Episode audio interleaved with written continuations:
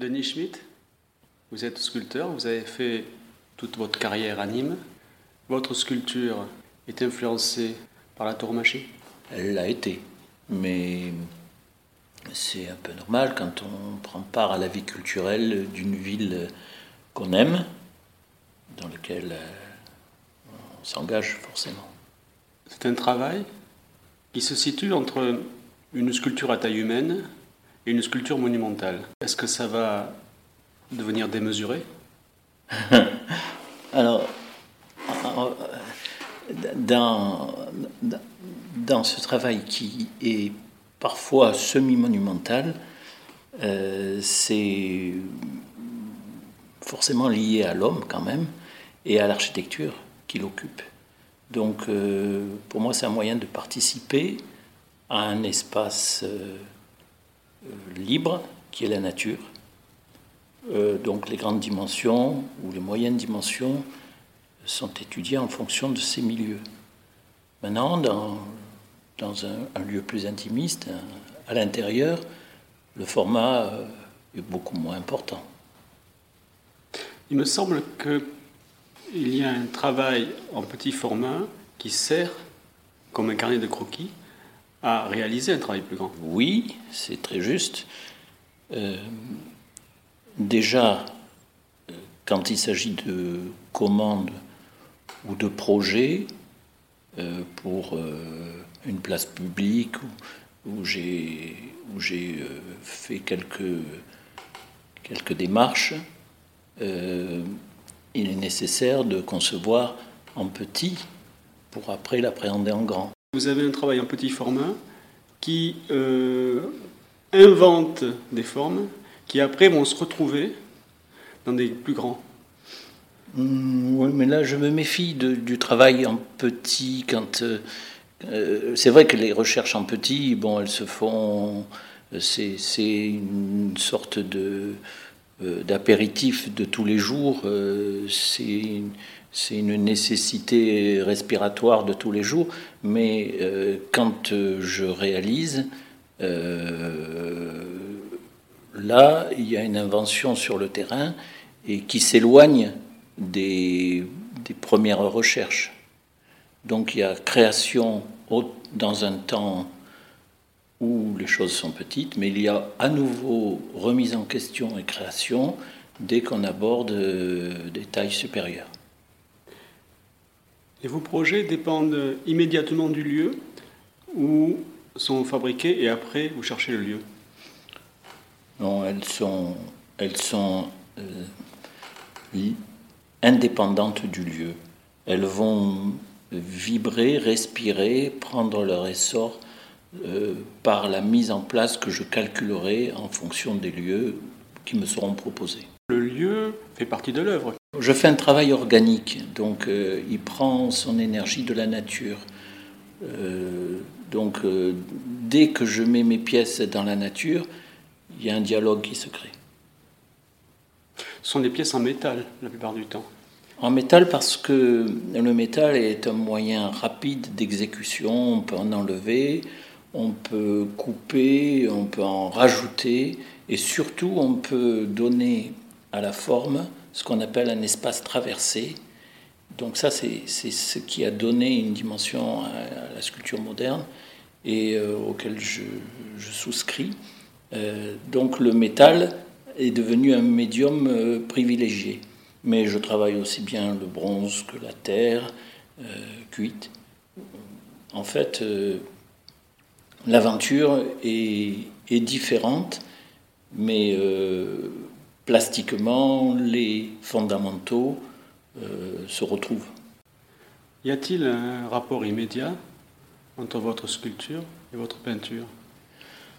Je le crois. Et puis, ce n'est pas évident quand on regarde les deux. Ah. C'est pour moi euh, un moyen de combler des besoins.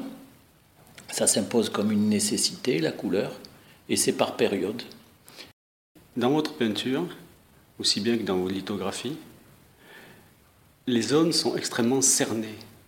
je dirais même presque prisonnière, alors que votre sculpture explose dans l'espace et dans les lieux où vous les positionnez.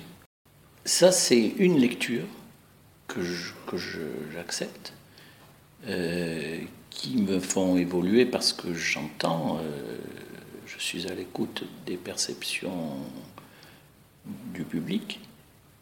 Euh, pour moi,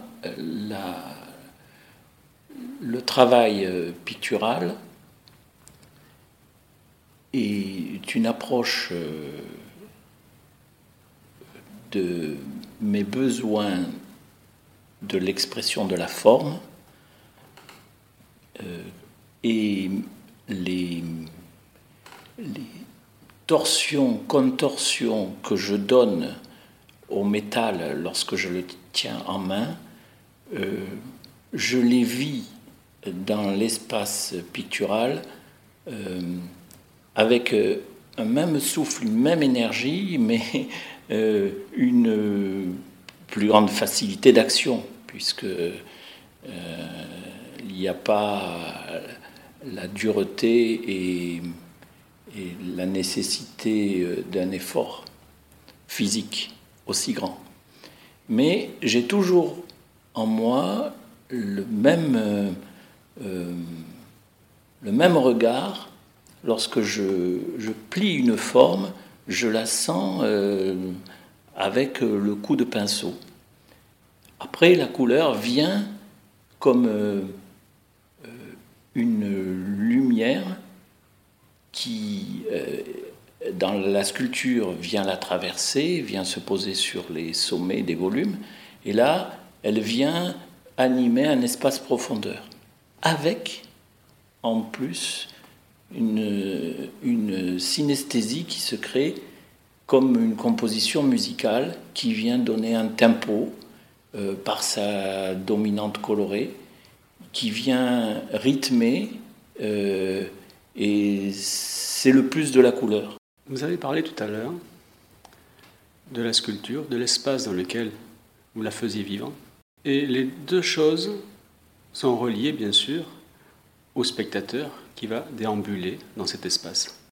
Le spectateur, il va, il va être amené à, à se déplacer comme moi, lorsque j'exécute, euh, lorsque je, travaille, je suis amené à prendre du recul, à tourner, à me poser selon les faces autour de ma sculpture. Donc, il se crée une sorte de danse euh, euh, qui est liée à l'exécution. Et le spectateur, lui, va, va trouver sa chorégraphie autour d'une ronde bosse, puisqu'on en fait le tour euh, sur ces quatre côtés.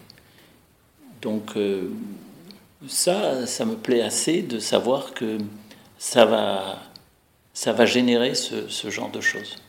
Tout à l'heure, vous parliez de musique. Y a-t-il de la musique quand on tourne autour de vos œuvres? L'entendez-vous? Alors, je sais que certains artistes entendent de la musique lorsqu'ils faisaient... Euh, Kandinsky, Paul Klee. Euh, moi, je, je n'entends pas la musique, mais comme je cherche des rythmes, des passages qui pourraient être traduits comme des legatos en musique, comme je cherche euh, des syncopes, des oppositions et une certaine harmonie dans les équilibres, pour moi, j'écris l'espace comme le musicien écrirait une partition. Vous pensez qu'il y a dans les différentes formes d'expression artistique des ponts? Ah oui. Là, on l'a vu avec la peinture, la sculpture, enfin la couleur et la forme. Et la musique aussi? Ah oui, il y a des ponts. Déjà. Je, je, je, je rajouterais même dans le fait que les vous et le spectateur tourne autour de l'œuvre, fait une sorte de danse. Oui, C'est ce que vous avez dit. Oui, absolument. Et, il me plaît de penser que le, sculpteur est comme un danseur. C'est-à-dire qu'il il, danse dans l'espace. Euh, ces formes qui sont le prolongement de lui-même se déploie dans l'espace. À mon sens, il est un danseur. Il est très proche d'un danseur. Et comme le danseur évolue en fonction de la musique, je pense que la place de la musique est importante aussi. Qu'il y ait des ponts, euh, je, le crois. Malheureusement, je ne les vis pas vraiment. J'ai rencontré quelques musiciens avec qui les échanges ont été très fructueux. Euh, on aurait presque même euh, les mêmes formulations pour, dans nos souterrains de création pour, pour s'exprimer. On pourrait parler de la même façon. Ils parlent de palettes colorées comme nous, le peintre ou le sculpteur. Faut vous regretter d'être un artiste euh, seul dans votre atelier? Je regrette euh, non, mais. C'est pas l'image qu'on en a quand on est assis au milieu de votre travail. Ah. non, je regrette rien. C'est comme ça. Euh, je pense que j'ai besoin de cette solitude reclus qui est propice à la méditation et au travail. Mon atelier, ben, il est très peu visité, mais, mais, mais quand les choses sortent, euh, ça ne m'appartient plus et c'est pour les autres. Non, je regrette pas du tout, euh, mais, mais c'est vrai que les échanges euh, et les ponts dont vous avez parlé, qui dit pont dit ouverture, dit passage, transmission, tout ça, c'est quand même important aussi. Les échanges, vous en avez eu, vous en avez. Vous, êtes, euh, vous avez été enseignant dans des écoles, à l'université Oui, et ça a été très porteur. Mais il y a eu un temps pour euh, donner, euh, transmettre, et puis il y a un temps aussi où on a besoin de se retrouver pour, pour se recentrer. Et je suis dans cette période-là. Mais ce sont des cycles hein, qui sont dans la nature et qui sont dans la nature humaine. Donc, euh, demain, peut-être euh, de nouvelles perspectives. Denis Schmitt, vous parlez de cycle. Vous êtes à la retraite? Ah non, alors ce mot-là me semble être euh, à l'opposé de, ce que fait un artiste.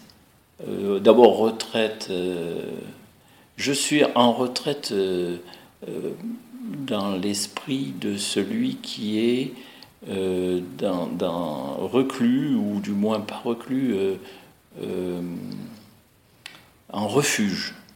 Donc je suis dans ce refuge, mais mon activité est à 200%. Denis Schmidt, merci. Merci à vous.